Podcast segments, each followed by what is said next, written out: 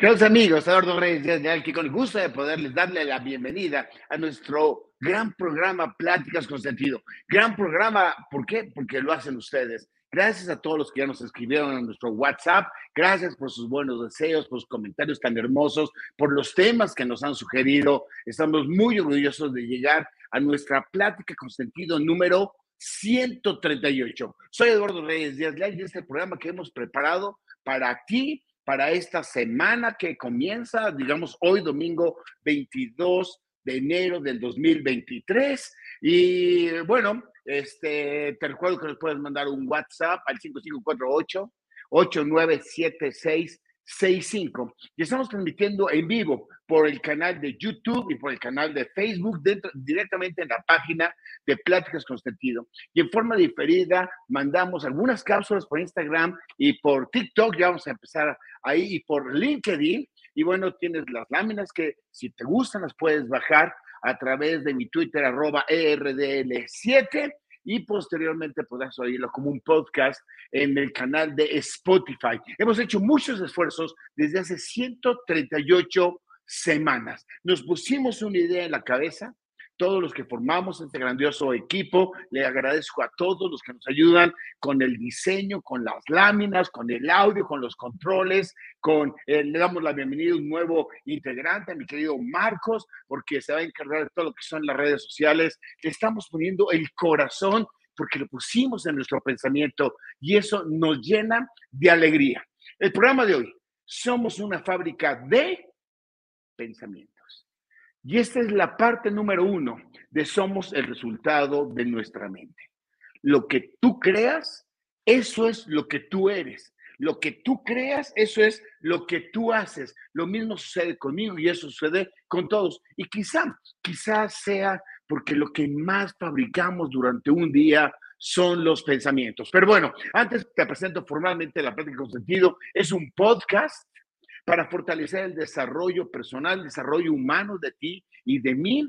Este, eh, somos una comunidad abierta, no tenemos prejuicios, no tenemos tendencias ni religiosas ni políticas, ni de nada, respetamos lo que cada uno de nosotros pensamos, porque lo único que buscamos es fortalecer nuestra actitud. Así que toda la semana lanzamos un nuevo programa y el lanzamiento se hace los domingos a las 7 de la noche. Puedes formar parte de las personas que hacen posible el lanzamiento en vivo. Eso se hace los domingos a las 7 de la noche, pero realmente es un programa para toda la semana. Si alguno de ustedes nos quiere mandar un email, contarnos su historia, algo que nos puede inspirar para los futuros programas, ah, eh, tómate la libertad, Procito, de mandar un mensaje electrónico al pcsflix arroba iCloud.com. Y si quieres ver todos los programas, si un día no tienes nada que hacer y quieres escuchar, oye, ¿cómo llegaron esos cuates a la conclusión de que debemos de vivir el pasado con misericordia? Todo lo que nos hizo daño hay que tirarlo a la basura, no sin antes sacar las lecciones de vida. ¿Cómo esos cuates han llegado a la conclusión de que debemos de vivir el presente como si fuera el único que tuviéramos? Es decir, vive el presente con pasión. ¿Y cómo pudiéramos mandar a la fregada el miedo teniendo esperanza hacia el futuro?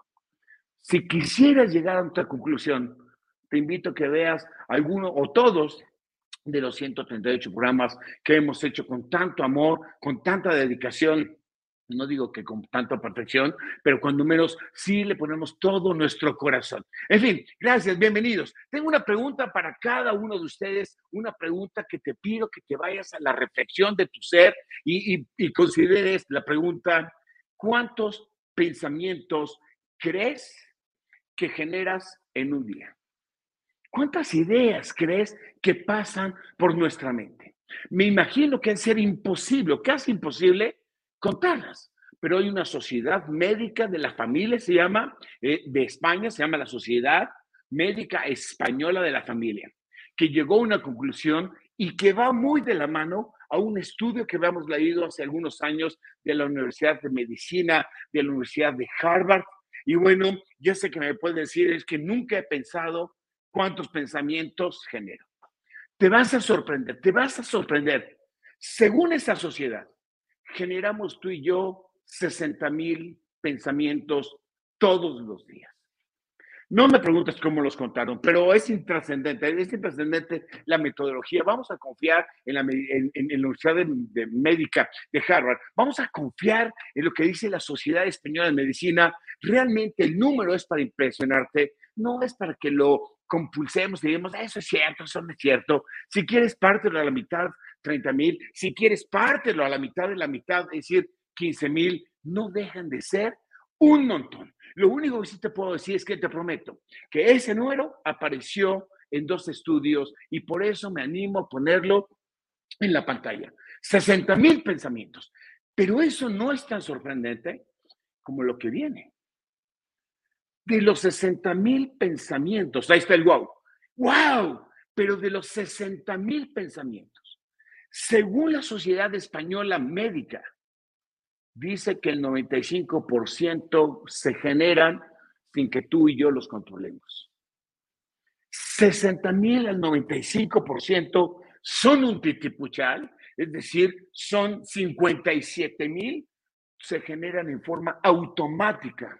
No sé si está bien dicho del subconsciente o del inconsciente, pero cuando menos estoy seguro, no vienen del consciente. Y por lo tanto, el 5% son los que tú programas. Esto ya nos casó de por vida, eso ya nos marcó de por vida, ¿no? Dice la sociedad y también el estudio de Harvard que ese 95% automático solamente lo generan el 95% de la gente.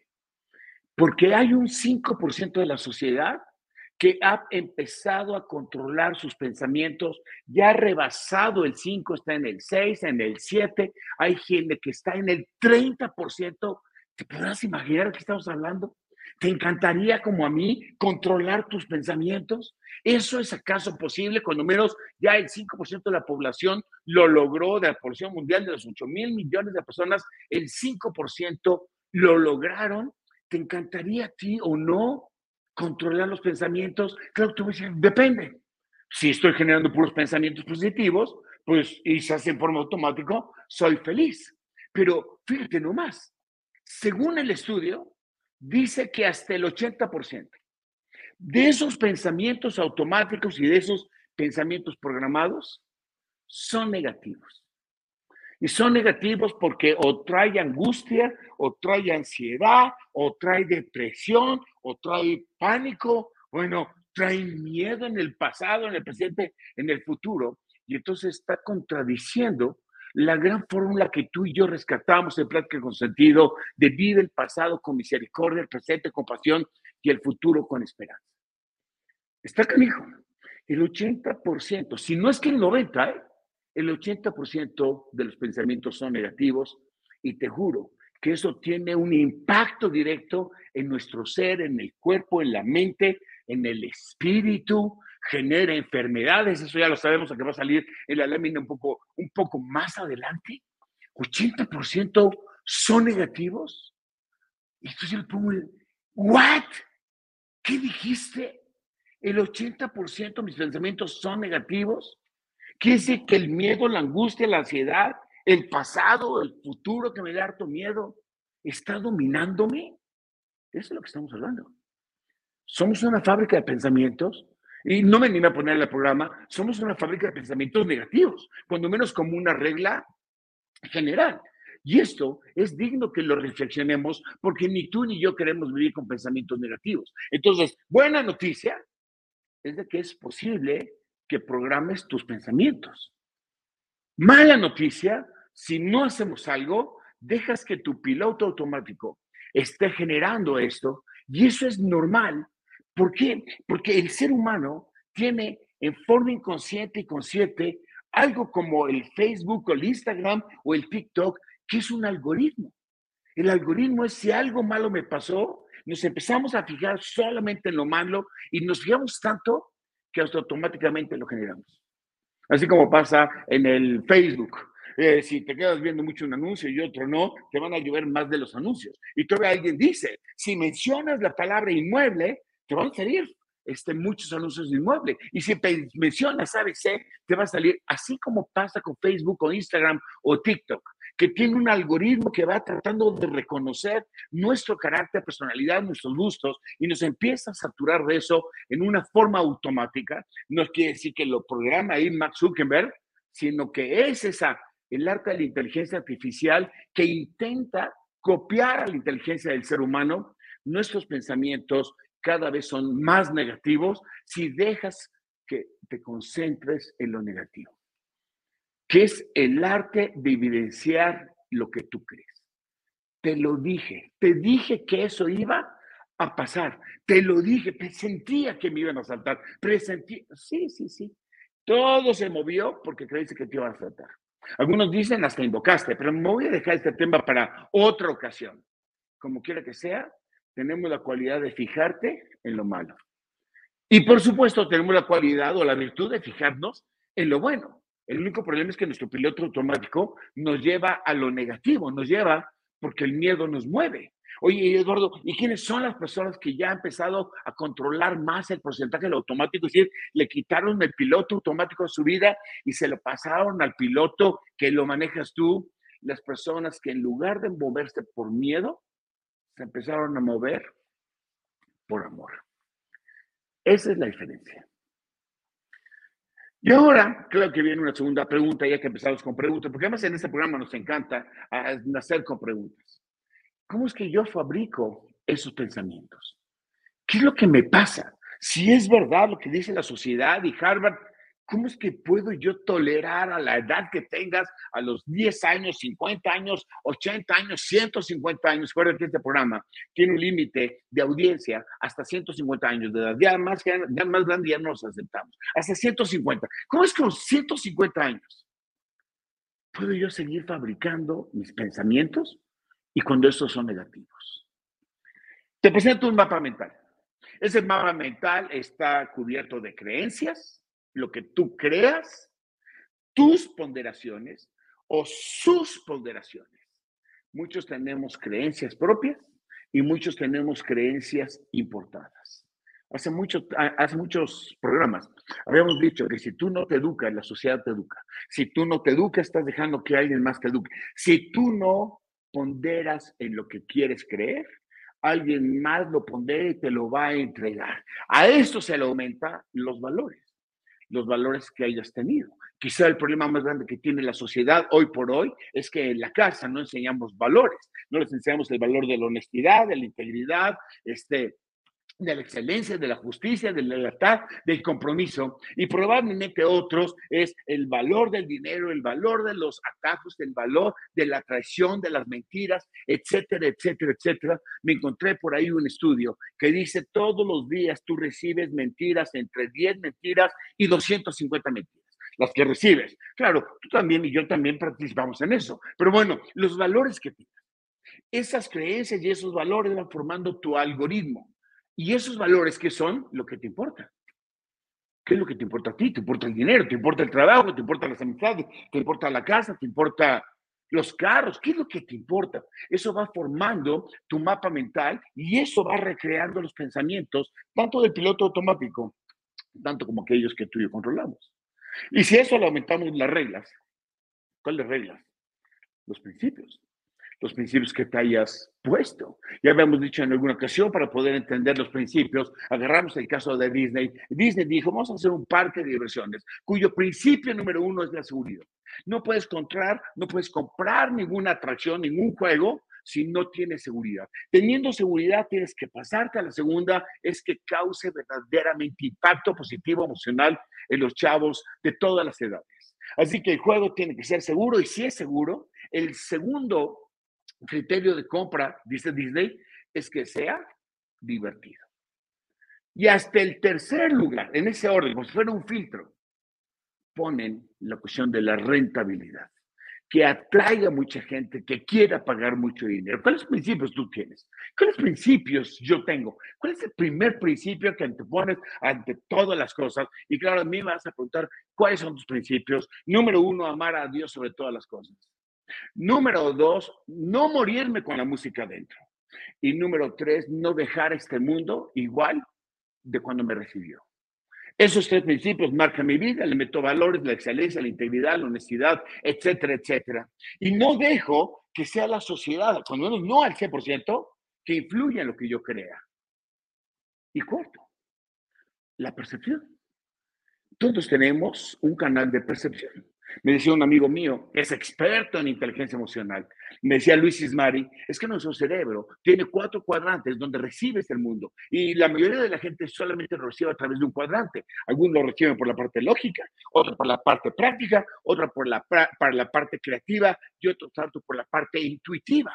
Y el 95% coincidentemente, el número es el 95% percibe el mundo a través de uno de los cuatro cuadrantes que tiene. Y solo el 1% de la población mundial percibe el mundo a través de los cuatro cuadrantes. Aquí no hay ninguna crítica si tenemos uno, dos o tres o cuatro cuadrantes que me ayudan a percibir el mundo. Es intrascendente. Lo importante es de que esa percepción va formando tu verdad, que es la legítima. Esa es la verdad, esa es tu verdad. Lo que percibimos es la verdad pero no es una verdad absoluta porque tiene límites. Tú piensas de una forma, yo pienso de otra forma.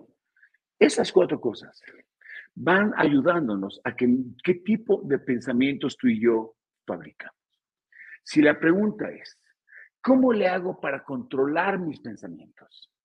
Cuida tus creencias, responder a tus valores, establecete principios acorde a lo que tú quieres y trabaja en que tu percepción la puedes hacer ante los cuatro cuadrantes. ¿Es posible percibir la vida? Claro. Yo aquí en Pláticas con Sentido sentimos que todo el tema de la vida se trata de aprender, ir aprendiendo poco a poco, poco a poco, hasta que un día eres más fuerte que el día anterior.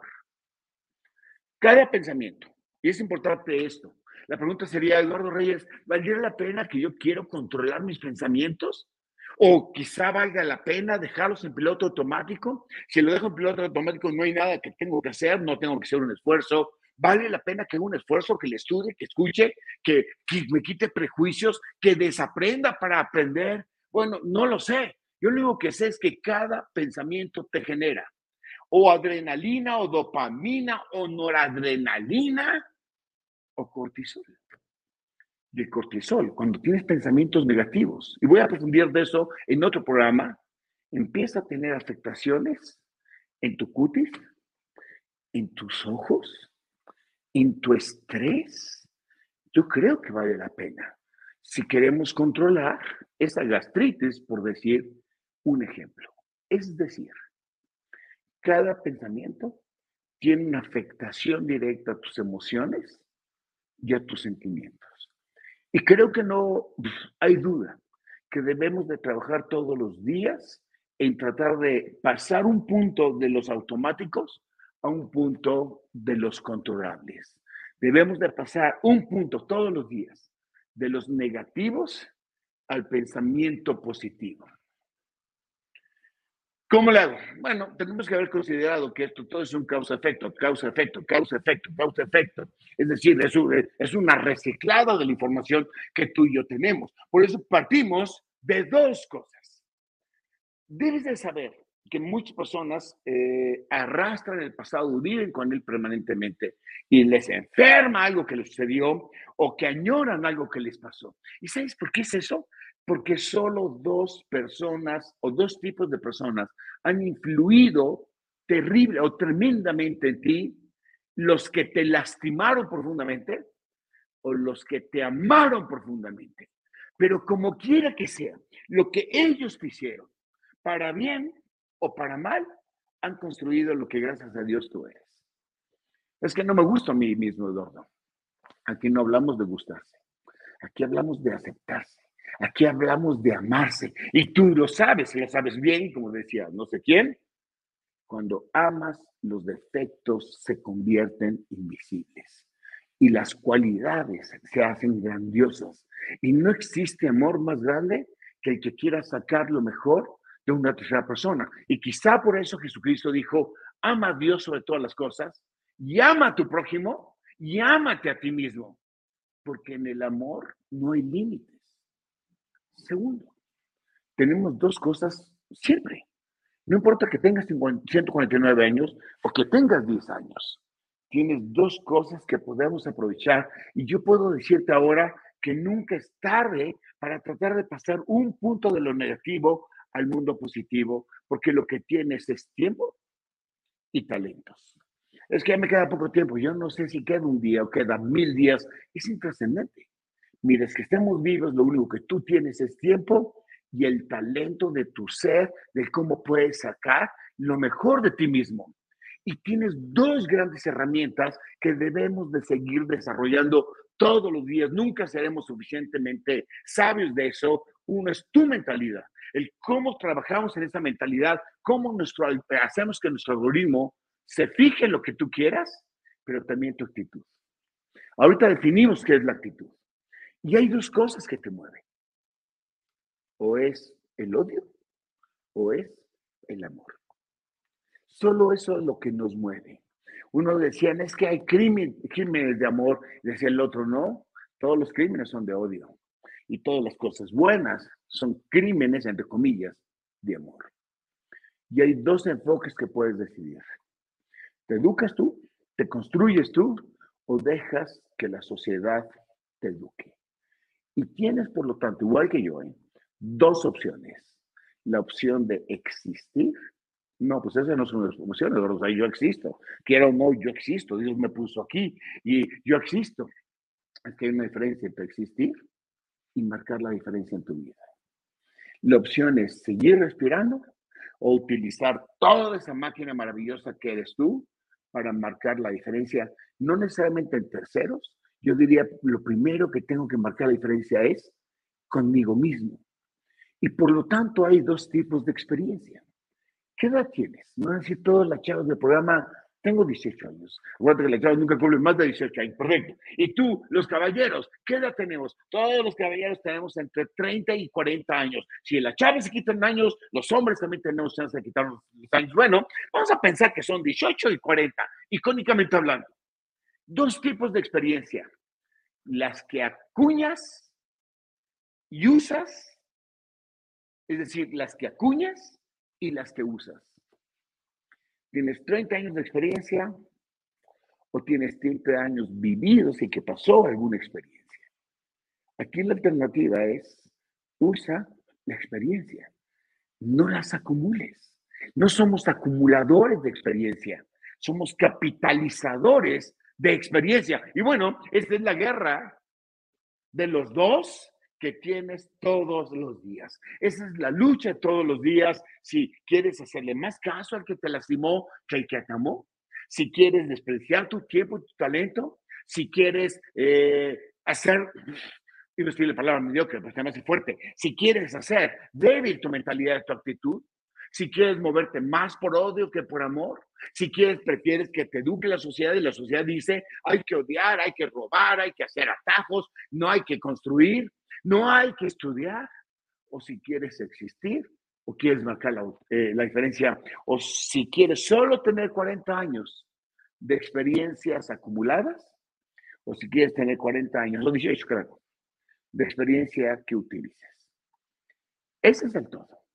Si me preguntaras cómo vas a pasar del 80 al 20, cómo vas a pasar del 95 al 5, es una cuestión de que tú controles vida. Pero hoy, el 97% de la gente no toma control de su vida.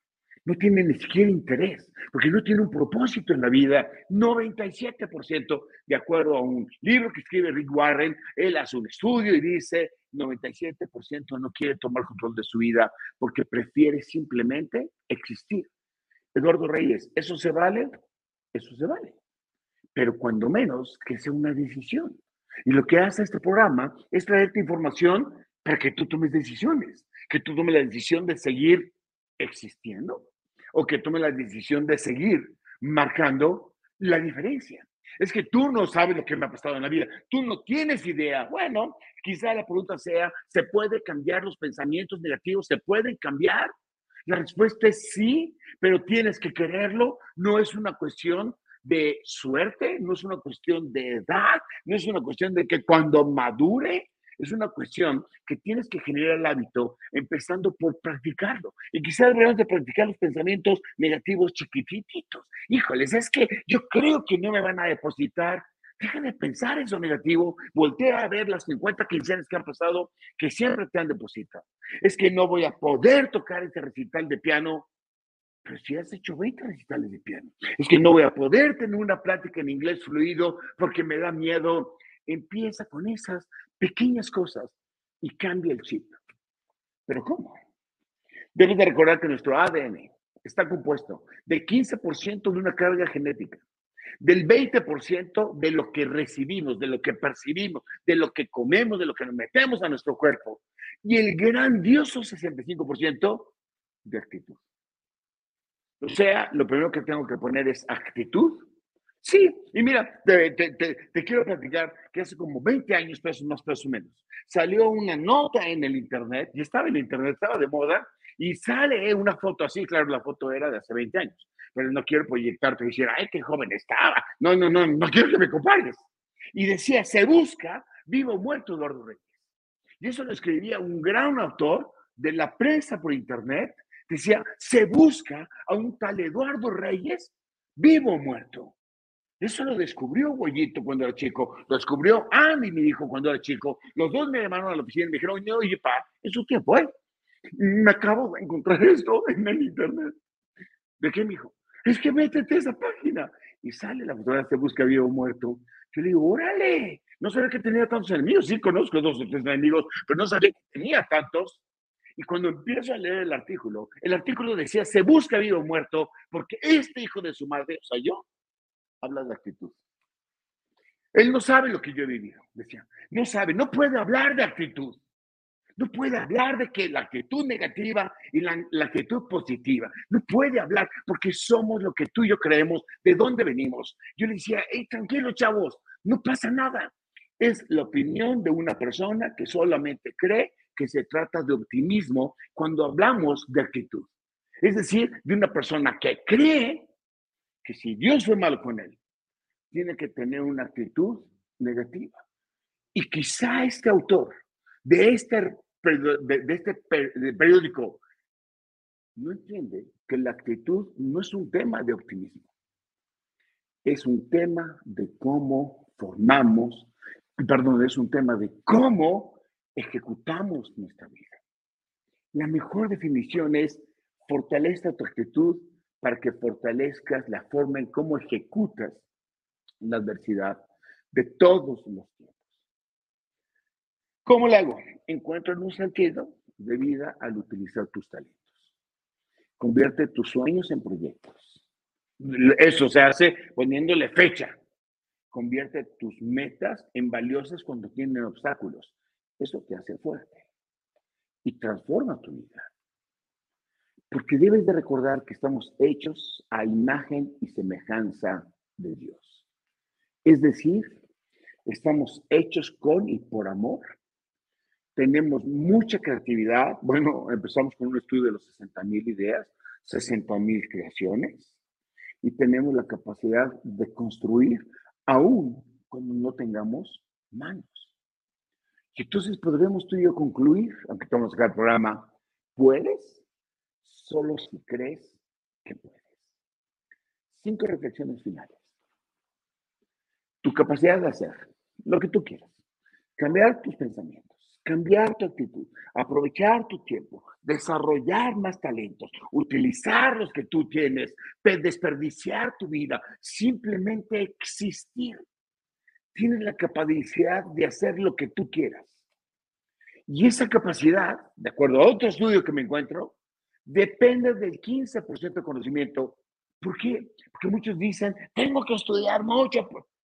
Es el 15% de conocimientos lo que te permite lograr lo que tú quieres y según ese estudio, el 85% de con qué te juntas. La primera regla es dime con qué te juntas. Si te juntas con pura gente negativa, claro que te contagian. Somos personas de comunidad. Si te juntas con puro malandro, con puros cuates que hacen cosas que no están correctas para tu coherencia, tienes que cambiar a tu grupo de personas. Regla o reflexión número dos. No hay duda, no hay duda de que el poder de la mente produce el 80% de nuestras enfermedades, que son las enfermedades psicosomáticas. No existe duda. Está muy probado por Stanford, por, por la UNAM, que yo le creo en la UNAM, por la NAWA, por Libero, por, por Harvard, por, por Yale. Todos llegan a la conclusión que el 80% de tus enfermedades son causadas por el cómo no manejamos correctamente nuestra mente. ¿Vale la pena entonces? La respuesta es correcta. Y el que estemos bien no dependa de las circunstancias de la vida. Yo voy a estar bien cuando conquiste trabajo, voy a estar bien cuando venda departamento, voy a estar bien cuando eh, tenga una comisión, voy a estar bien cuando eh, mi esposo o mi esposa se tranquilice, voy a estar bien. Debemos de saber que si el hombre, si el ser humano está bien, su mundo está bien. ¿Qué es el arte? De tener confianza en tu actitud como medio de ejecución a la adversidad. Cuarta reflexión. Lo importante no es lo que tú haces con la vida, ¿no? Creí que eso te referías de marcar la diferencia. ¿Qué puedo yo hacer de diferente hacia el mundo? Lo importante no es lo que tú haces con la vida, sino de acuerdo a tu percepción, tu, tu eh, aprendizaje, tu actitud, lo importante es lo que la vida hace contigo. Somos el resultado de lo que creemos y lo que creemos es el resultado de lo que hemos vivido. Y quiero platicarte de una persona y eso quizá le mando el mensaje a la persona que hace 20 años puso se busca vivo muerto porque le enfermaba que alguien pudiera hablar de actitud positiva. Y seguramente si alguna vez lo hubiera contactado me hubiera dicho, es que a mí me fue de la patada, es que a mí me hicieron, es que, mira, tranquilo, te voy a presentar una persona. Una persona que la puede buscar en internet nace en 1770, cuando no había pláticas con sentido, cuando no había información en una parte. Esta persona nace huérfano de madre, pierde a su mamá cuando era chiquitito. Y, luego su padre era un borracho y abusador. Lo golpeaba. Por lo tanto, se tuvo que ir a vivir con un tutor. El tutor lo amó profundamente, pero el día que lloró más fuerte es cuando el tutor murió. ¡Wow! ¿Qué le pasó a este cuate? No solamente huérfano de madre, fue huérfano del padre que le escogió. El padre que, que él no escogió era un borracho golpeador. Y su vida no se acaba ahí se volvió un ácido caminante, era antipático por efecto. Le caía gordo a medio mundo. Era el clásico negativo que quisiera hubiera puesto, se busca vivo muerto, maten a Eduardo Reyes que está haciendo pláticas con sentido. Era antipático por efecto. Y se quiso suicidar, porque su sordera empezó a ser cada día más fuerte cada día escuchaba menos y necesitaba utilizar eh, medios para comunicarse. Y la gente no entendía. Cuando él decía, escríbeme lo que quieres, porque no te oigo, los cuates no entendían y ese se hacía más agresivo contra los demás y este se enojaba más y era más antipático que antipático. Así que un día huérfano, compadre gacho, eh, antipático, nadie lo quería, todo el mundo lo odiaba, hacía comer un gusanito, ya iba perdiendo la sordera, ya no podía escuchar. Y un día dijo, me voy a suicidar. Y el día que se iba a suicidar, por eso yo digo, Dios es grande. El día que se iba a suicidar, su vecina, una cieguita, le dijo, me encantaría, sin saber que se iba a suicidar, me encantaría poder ver la luna. Tú tienes ojos, le dijo a él. Yo no. Me encantaría ver la luna. Ese día, esta persona, que se llama Beethoven, escribió la composición Claro de Luna. Claro de Luna, claro que la has escuchado, claro que es hermosísima a pesar de lo que cargaba su corazón, de la, de la orfandad, de los golpes, de lo antipático, de, la sordera y de sus deseos de no querer vivir. Cuando vio a una cieguita y la cieguita le dijo, tú puedes ver la luna, yo no puedo ver la luna. Y dijo Beethoven, yo la puedo ver. Tú no la puedes ver, pero la puedes escuchar. Y le escribió, claro de luna. Yo te invito que aunque traigas arrastrando muchas cosas, que alguien nos lastimó profundamente, escribas tu claro de luna. Porque quizá tú sí puedas ver la luna, quizá tú sí puedas escuchar el tren, quizá tú sí puedas palpar la mesa. Escribe tu canción Claro de Luna Y así llegamos a la quinta y última reflexión. Conseguir más herramientas. Las herramientas es lo que le llama mi hija Alejandra, sobre la actitud que tú requieres para poder enfrentar la vida. Conseguir más herramientas a través del aprendizaje, de escribir tu claro de luna, de buscar la actitud. Te permitirá pasar mucho mejores ratos contigo mismo, que es con la persona que más vives, convives y te llevas contigo a la playa y te lo llevas al cine y te lo llevas, vale la pena. Y si así lo haces, yo te declaro que tus mejores días están por venir. Gracias. Gracias de todo corazón. Permíteme bendecirte. Que Dios te bendiga profundamente, expanda tu territorio, te haga saber que la actitud es el gran regalo que Dios te da y que es la expresión del amor, la fe, que en combinación los dos mueve montañas. Amén, amén, amén. Soy Eduardo Reyes Díaz Leal, con el gusto de poder trabajar con y para ti. Ahora, tengo una pregunta a distancia desde el sur. Yo estoy en la, en la parte poniente, en el sur me pregunta Irma y José Manuel Escalante. ¿Y la próxima plática? Seguimos con la misma serie, somos el resultado de nuestra mente. Vamos a la parte 2. Esta fue la parte 1. Somos fábrica de pensamientos. En la próxima semana tendremos nuestra percepción. Es la verdad. Eso lo transmitiremos el próximo domingo 29, pero claro, va a estar siempre en el aire. Ahora, mi hija me preguntó, antes de comenzar el programa, ¿por qué excomulgaron a tu amigo Memo de la iglesia? No puedo decir el apellido de Memo, pero ¿por qué excomulgaron a Memo? Resulta que Memo, raro, porque la iglesia católica no acostumbra mucho eso, lo invitaron a predicar. Así que él se preparó, se puso sus mejores garras, se puso su corbata, súper elegante, se veía hasta guapo, rarísimo, y se paró a, predicar. Pero resulta que le pidieron que predicara sobre los diez mandamientos y resulta que en esa misma semana había perdido su bicicleta. Así que, con el coraje de haber perdido la bicicleta, se levanta al púlpito y dijo, el primer mandamiento dice, amarás al Señor tu Dios sobre todas las cosas y ninguna persona que ame a Dios sería capaz de robar una bicicleta, casi llorando. Y piensa que no, me lo sé de memoria. Y el séptimo mandamiento, no sé lo que conmigo, dice, no robarás. Y cuando sustraes la bicicleta de alguien que no es tuya, es robar, es un mandamiento. Cuando robas, pecas. Y otro mandamiento dice, honrarás a tu padre y a tu madre para que tus días se prolonguen. Y cuando robas una bicicleta de alguien más, estás afectando a un padre que quizá no sea tuyo y estás acortando tu vida. Y así va mandamiento por mandamiento, hasta que llega el quinto mandamiento y dice, y otro mandamiento dice, no cometerás adulterio. Ay, canijo, ya me acordé dónde dejé la bicicleta. Gracias, gracias. Que Dios te bendiga. Nos vemos a la próxima. Hasta luego.